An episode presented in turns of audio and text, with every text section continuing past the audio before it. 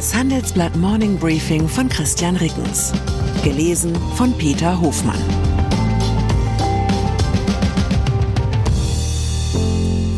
Guten Morgen allerseits. Heute ist Dienstag, der 21. Februar, und das sind unsere Themen. Wahrer Jahrestag. Heute vor einem Jahr begann der Krieg.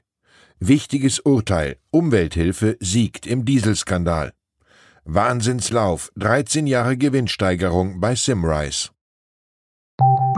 Nach einer kurzen Unterbrechung geht es gleich weiter. Bleiben Sie dran. Die Welt steht vor gewaltigen Herausforderungen. Zum einen die Energiewende voranzutreiben und gleichzeitig den Klimawandel einzudämmen. Und auch der Energieträger Wasserstoff gewinnt weltweit immer mehr an Bedeutung. Doch wie geht es weiter? Erfahren Sie mehr auf dem Handelsblatt Wasserstoffgipfel 2024 am 12. und 13. Juni in Essen. Infos unter handelsblatt-wasserstoffgipfel.de. Mit dem Vorteilscode Wasserstoff 2024 erhalten Sie einen Rabatt von 15% auf die Tickets. Ukraine-Besuch. Mit dem Begriff historischer Gänsehautmoment sollte man als Journalist maximal sparsam umgehen. Aber der überraschende Besuch von Joe Biden in Kiew war für mich so ein Moment. Ein US-Präsident besucht ein Kriegsgebiet, in dem keine amerikanischen Truppen stationiert sind, die ihn beschützen können. Gestern zumindest konnte sich niemand daran erinnern, dass es das schon einmal gegeben hat. Symbolpolitik? Ja sicher, aber von der kraftvollen Sorte. Der mächtigste Mann der Welt spaziert gemeinsam mit dem Präsidenten der Ukraine durch die Straßen von Kiew, jener Hauptstadt, in der nach Moskaus Plänen schon längst eine Marionette Russlands regieren sollte. Deutlicher kann man Kremlherrscher Wladimir Putin nicht signalisieren, dass er sich verkalkuliert hat. Zugleich ist natürlich die militärische Bedrohung der Ukraine bei weitem noch nicht ausgestanden. Wie zur Erinnerung daran heulten während Bidens Spaziergang die Luftalarmsirenen im Hintergrund. Wie wohlfeil wirken im Vergleich dazu viele der Ukraine treue Schwüre vom Wochenende, abgegeben auf der Bühne eines Münchener Luxushotels. Biden sagte zum ukrainischen Präsidenten Volodymyr Zelensky, Zitat, die Amerikaner stehen zu ihnen, solange der Krieg auch dauert. Zugleich macht Biden deutlich, es gibt bestimmte Grenzen, die die USA nicht überschreiten können. Zu groß ist die Furcht vor einem direkten militärischen Konflikt mit Russland. So hat es unsere Washington-Korrespondentin Annette Meiretz analysiert. Jahrestag Kraftvolle Symbolpolitik war gestern, ab heute geht es wieder um die Realitäten des Krieges. Und da lohnt sich die Erinnerung, dass Putins Angriff auf die Ukraine nicht erst am 24. Februar begann, sondern bereits heute vor einem Jahr. Am 21. Februar 2022 erkannte Russland die Unabhängigkeit der unter russischem Einfluss stehenden Regionen Donetsk und Luhansk an. Noch am selben Tag gab Putin der russischen Armee den Befehl, dorthin und damit auf ukrainisches Territorium vorzurücken. Bedeutend werden diese drei Tage Unterschied, wenn es um mögliche Szenarien für einen Waffenstillstand geht.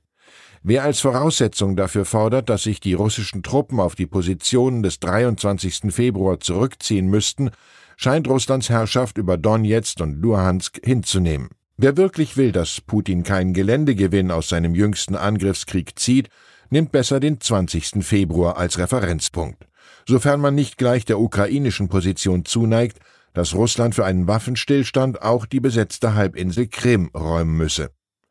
Der Jahrestag des russischen Angriffskriegs beschäftigt uns auch in unserer Frage an Sie. Was hat sich seitdem alles aus Ihrer Sicht verändert? Wie haben Sie den 21. oder auch den 24. Februar 2022 in Erinnerung? Welche Hilfen braucht die Ukraine weiterhin was sollte Deutschland beitragen? Schreiben Sie uns Ihre Meinung in fünf Sätzen an forum.handelsblatt.com. Ausgewählte Beiträge veröffentlichen wir mit Namensnennung am Donnerstag gedruckt und online. Dieselskandal. Erinnern Sie sich noch an die glücklichen Zeiten, in denen der größte Aufreger der Republik die Abgasbetrügerei von Volkswagen war? In der Aufarbeitung des Dieselskandals hat sich die deutsche Umwelthilfe DUH jetzt mit einer Klage gegen das Kraftfahrtbundesamt KBA durchgesetzt. Das schleswig-holsteinische Verwaltungsgericht hat den KBA Freigabebescheid für Software-Updates in einem Modell des VW Golf für rechtswidrig erklärt. In dem Verfahren geht es um sogenannte Thermofenster. Diese verringern bei niedrigen Außentemperaturen die Abgasreinigung. Die Thermofenster sind in den Updates enthalten, mit denen Volkswagen die ursprünglichen illegalen Abschalteinrichtungen beseitigte.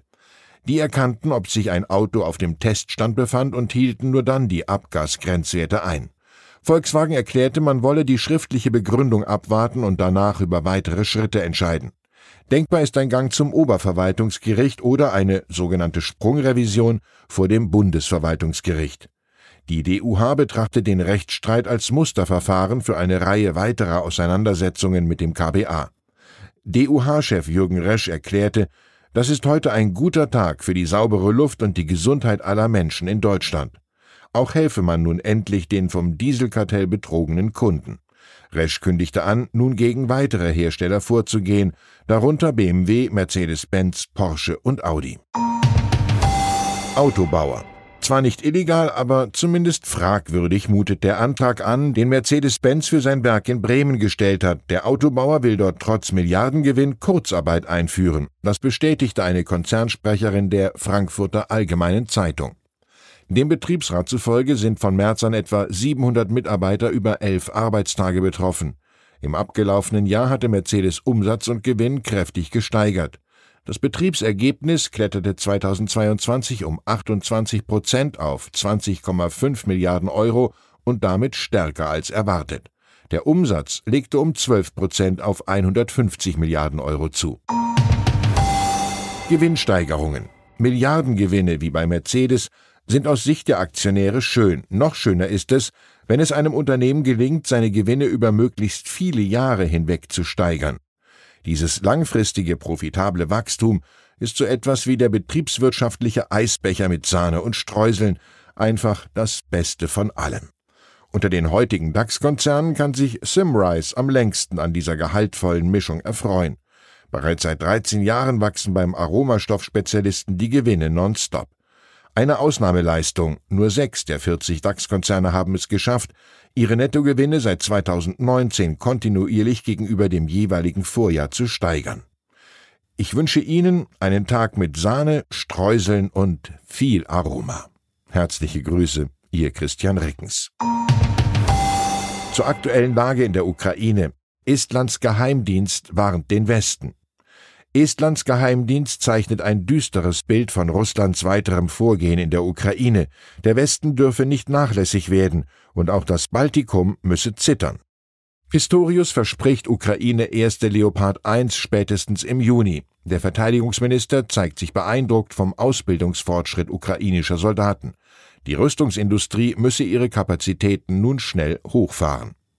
Weitere Nachrichten finden Sie fortlaufend auf handelsblatt.com/Ukraine. Die deutsche Wirtschaft steht am Scheideweg. Um wettbewerbsfähig zu bleiben, müssen Unternehmen wichtige Transformationen anstoßen.